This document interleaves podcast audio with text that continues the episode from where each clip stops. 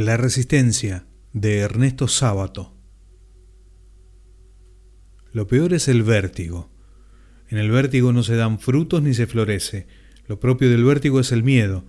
El hombre adquiere un comportamiento de autómata, ya no es responsable, ya no es libre, ni reconoce a los demás.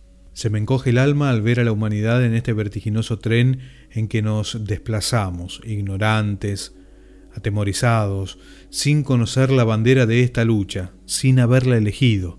El clima de Buenos Aires ha cambiado. En las calles, hombres y mujeres, apresurados, avanzan sin mirarse, pendientes de cumplir con horarios que hacen peligrar su humanidad, ya sin lugar para aquellas charlas de café que fueron un rasgo distintivo de esta ciudad, cuando la ferocidad y la violencia no la habían convertido en una megalópolis enloquecida, cuando todavía las madres podían llevar a sus hijos a las plazas o a visitar a sus mayores. ¿Se puede florecer a esta velocidad? Una de las metas de esta carrera parece ser la productividad, pero ¿acaso son estos productos verdaderos frutos? El hombre no se puede mantener humano a esa velocidad. Si vive como autómata, será aniquilado. La serenidad, una cierta lentitud, es tan inseparable de la vida del hombre como el suceder de las estaciones lo es de las plantas o del nacimiento de los niños. Estamos en camino pero no caminando. Estamos encima de un vehículo sobre el que nos movemos sin parar, con una gran planchada o como esas ciudades, satélites que dicen que habrá. Ya nada anda a paso de hombre, ¿acaso quién de nosotros camina lentamente? Pero el vértigo no está solo afuera, lo hemos asimilado a la mente que no para de emitir imágenes, como si ella también hiciese zapping y quizá la aceleración haya llegado al corazón, que ya late en clave de urgencia para que todo pase rápido y no permanezca. No hemos elegido la meta, pero a todos se nos divierte por televisión, ricos y pobres. Este común destino es la gran oportunidad, pero ¿quién se atreve a saltar afuera? Tampoco sabemos rezar porque ya hemos perdido el silencio y también el grito. En el vértigo todo es temible y desaparece el diálogo entre las personas. No hay tiempo. Lo que nos decimos son más cifras que palabras, contienen más información que vida. En el diálogo, el compromiso que nace entre las personas puede hacer del miedo un dinamismo que lo venza y sacar un mayor espacio para la libertad. Pero el grave problema es que en esta civilización enferma no solo hay explotación y miseria, sino que hay una correlativa miseria espiritual. La gran mayoría no quiere la libertad, le teme. El miedo es un síntoma de nuestro tiempo al extremo de que si rascamos un poco la superficie, podremos comprobar el pánico que subyace en la gente que vive tras la exigencia del trabajo en las grandes ciudades. Es tal la exigencia que se vive automáticamente sin que un sí o un no haya precedido a los actos. He pasado riesgos de muerte durante años. ¿Sin miedo? No. He tenido miedo hasta la temeridad, pero no he podido retroceder. Si no hubiese sido por mis compañeros, por la pobre gente con la que ya me había comprometido, seguramente hubiera abandonado. Uno no se atreve cuando está solo y aislado, pero sí puede hacerlo si se ha hundido tanto en la realidad de los otros que no puede volverse atrás.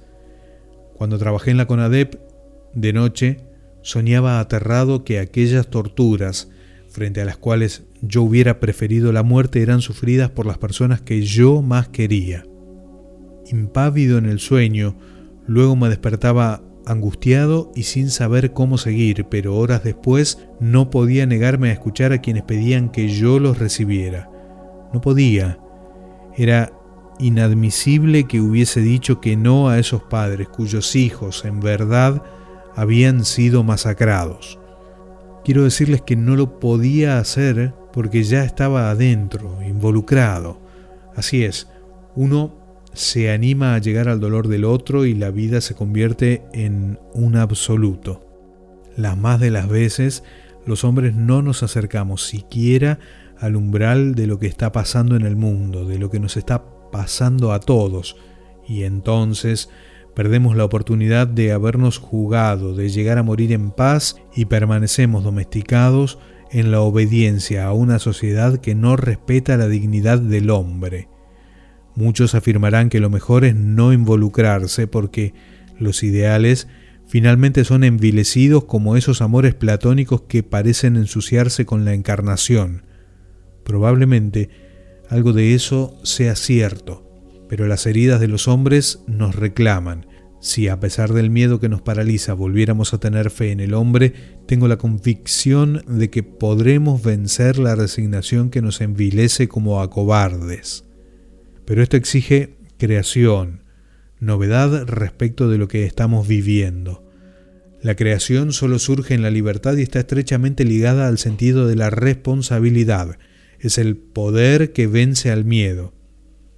El hombre de la posmodernidad está encadenado a las comodidades que le procura la técnica. No se atreve a hundirse en experiencias hondas como el amor o la solidaridad, pero paradójicamente solo se salvará si pone su vida en riesgo por el otro hombre, por su prójimo o su vecino o el chico abandonado en el frío de la calle. Un acto de arrojo como saltar de la casa en llamas no es un hecho racional, pero no es importante que lo sea. Nos salvaremos por los afectos. Creo que hay que resistir. Este ha sido mi lema, pero hoy, cuántas veces me he preguntado cómo encarnar esta palabra, cómo vivir la resistencia. Antes, cuando la vida era menos dura, yo hubiera entendido por resistir un acto heroico, como negarse a seguir embarcado en este tren que nos impulsa a la locura y al infortunio. ¿Se les puede pedir a la gente del vértigo que se revele? ¿Puede pedirse a los hombres y a las mujeres de mi país que se nieguen a pertenecer a este capitalismo salvaje si tienen que mantener a sus hijos, a sus padres? Si son responsables, ¿cómo habrían de abandonar esa vida? En un tiempo, el surrealismo fue para mí una manera de la resistencia, como lo había sido el anarquismo y mi militancia en la izquierda, pero ahora la situación ha cambiado tanto que debemos revalorar detenidamente ¿Qué entendemos por resistir? No puedo darles una respuesta. Si la tuviera saldría como el ejército de salvación o esos creyentes delirantes, quizás los únicos que verdaderamente creen en el testimonio, a proclamarlo en las esquinas, con la urgencia que nos han de dar los pocos metros que nos separan de la catástrofe. Pero no, intuyo que es algo menos formidable, más pequeño, algo que corresponde a la noche en que vivimos, apenas una vela, algo con qué esperar. La mayoría de la humanidad es empleada de un poder abstracto, pero ¿quién es el hombre libre que toma las decisiones? Esta es una pregunta radical que todos hemos de hacernos hasta escuchar, en el alma, la responsabilidad a la que somos llamados. Las dificultades de la vida moderna, el desempleo, la superpoblación y el ajetreo de las ciudades han llevado al hombre a dar la primacía a lo económico, constituido como única preocupación. Así como en la guerra, la vida del hombre es ser soldado o estar herido en algún hospital, en nuestros países la vida es ser trabajador de horario completo o quedar excluido. Es grande la orfandad que cunde en las ciudades, la gran soledad de la persona original es una de las tragedias del vértigo y de la eficiencia. Es en el propio reconocimiento de la orfandad de tantos seres humanos de donde puede surgir otra manera de vivir, donde el hombre puede descubrir y crear una existencia diferente.